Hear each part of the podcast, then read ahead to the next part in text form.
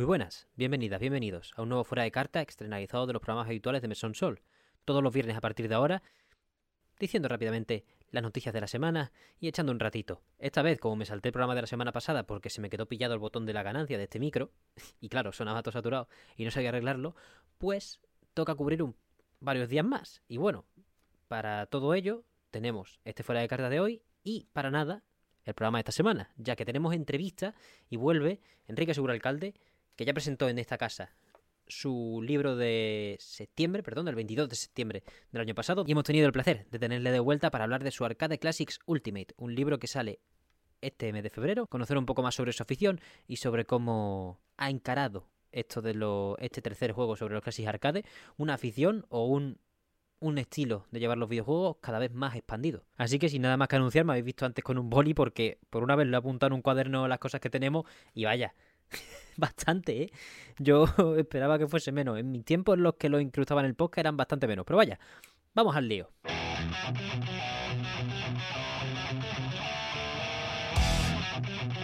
Fuera de carta, tenemos en primer lugar un bloquecito de 343, tenemos un cambio un Engine 5, mínimo 95 despidos según Jason Schreier, a la vez que se están encargando de desarrollar el Project Tatanka, que es la siguiente fase de Halo, que esperemos que no se vea muy alejada de su grandísima gloria, pero bueno, de momento tenemos tiempos convulsos en 343, ya que el propio Phil Spencer en una entrevista ha hablado de cómo siente haber fallado, tanto a desarrolladores por la inseguridad como a la audiencia por falta de títulos, no solo en Halo, sino en equipo en general, mientras también reflexionaba sobre el aprendizaje en los litigios de Activision Blizzard y todo el lío que está viendo en Sony y en Xbox. Ya os actualizaremos cuando haya una decisión en firme de algún organismo. Pero de momento solo tenemos esta charla en IGN, que también ha tenido una exclusiva esta semana, que es que el E3 se queda sin Sony, Nintendo y Xbox. Y aquí lo llaman exclusiva, pero nosotros lo llamamos un poco noticia falsa. O sea, noticia de mentira, porque no es noticia. Dentro de que Xbox desde 2019 ha estado en el Microsoft Center haciendo un evento paralelo. Sony lleva desde ese año más o menos o un año antes sin acudir al E3 también. Y Nintendo, bueno, Nintendo en realidad es la que, la que es llamativo que se vaya o la que es noticia que se vaya, porque en realidad sus vídeos siempre los ha dejado. La incertidumbre queda en que esto verdaderamente es simplemente un anuncio de la marcha del evento presencial. Es decir, no va a haber puestos que tenga Xbox, PlayStation y Nintendo, mientras que las conferencias, pues quedarán en el aire. ¿Qué ocurrirá? Imaginamos que Xbox acudirá a su cita anual. Sony el año pasado se calentó y acudió por primera vez en bastante tiempo a esta semana, a este lapso de semanas, y Nintendo aprovechó que no había E3, porque recordemos que el año pasado no hubo E3, y atrasó su comparecencia para un Nintendo Direct Partner Showcase mucho más tarde y anunciar la fecha Bayonetta 3 en un tráiler suelto. Más noticias, tenemos rumores sobre el futuro de Tomb Raider. Parece que será otro reboot, aunque lo dirigirá Crystal Dynamics de todos modos, será editado por Amazon Games y además será todo parte de un universo transmedia que acudirá a series y películas para complementar y ya se está hablando de una serie con Phoebe Waller-Bridge, la directora y protagonista de Fleabag, ya como guionista, imaginamos que como, bueno, no sé si guionista o directora, productora ejecutiva, showrunner es la palabra, pero vaya, Crystal Dynamics seguirá con Tomb Raider en unos tiempos en los que cierra uno de sus últimos proyectos, Marvel's Avengers. Su soporte acaba el 31 de marzo, no habrá más actualizaciones y a partir de ahí se podrá seguir jugando como multijugador o como single player si tienes una copia del juego. Además, te van a regalar, si la tienes, todos los cosméticos que hay en ella que no hayas comprado. Y este, por desgracia, no es el único juego que chapa, ya que esta semana hemos sabido que cierran Knockout City y Rumbleverse el 28 de febrero, mismo día que cierra Babylon's Fall. Si os queréis pasar el juego de Platinum Games que salió entre Sol y Bayonetta 3, os recomendamos también que paséis por el episodio 22 de Mesón Sol, en el que contamos con Fran para hablarnos de tremendo joyón y reflexionar sobre su fracaso y sus bajas ventas que ya en su época, cuando grabamos el programa en agosto, pues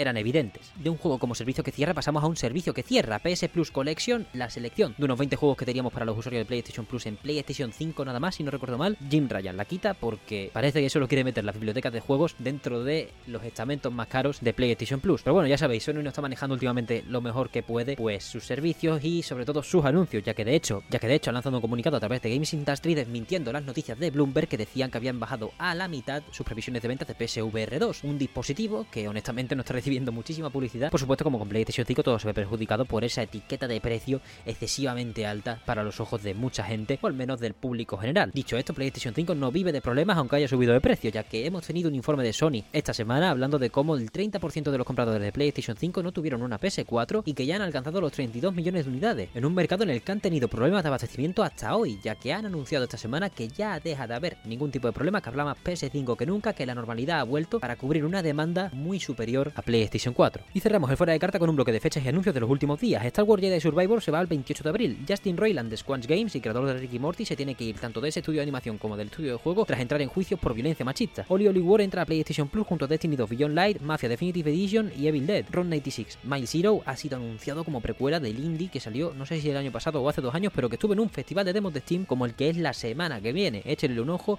os avisaremos otra vez esa semana de que podéis probar demos de muy interesantes indies y lanzamientos muy esperados. Trek tuyo mi llega a Switch, ya disponible, era una noticia de la semana pasada, pero ya ha pasado el tiempo, así que ya está disponible. The Last of Us de HBO ha sido renovada por una segunda temporada y tenemos los juegos de Game Pass que han salido durante estos días. Os recordamos que han salido JoJo's Bizarre Adventure, All Star Battle R, GoldenEye 007, que por cierto no tiene online como en la versión de Nintendo 64, es decir, la versión de Switch en la biblioteca de Nintendo 64, Age of Empires 2 para Xbox, que ha tenido muy buenas opiniones, el Early Access de RoboQuest, Darkest Dungeon vuelve al servicio, Inculinati, un juego de estrategia con pintura medieval, rollo que os recordará a Pentiment, y Hot Wheels, la edición juego del año para cerrar, aunque de verdad deberíamos cerrar con el juego del año hasta que se diga lo contrario y hasta que The Legend of Zelda Tears of the Kingdom no sea un desastre.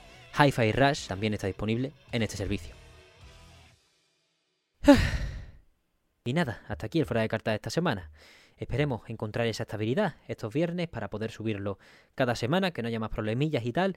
Y nos vemos este domingo. Tenemos programas eso con Enrique Segura Alcalde sobre pues su último libro, que la verdad muchísimas gracias de nuevo por la oportunidad. Me encanta entrevistar a gente que que saque libros, saque juegos de todo y sobre todo es aún mejor cuando quieren volver. Así que simplemente agradecido por la oportunidad y a seguir. Así que nada, nos vemos el próximo viernes con otro fuera de carta y este domingo con una charleta extremadamente interesante. Muchísimas gracias por todo, una vez más, y nos vemos eso, el domingo.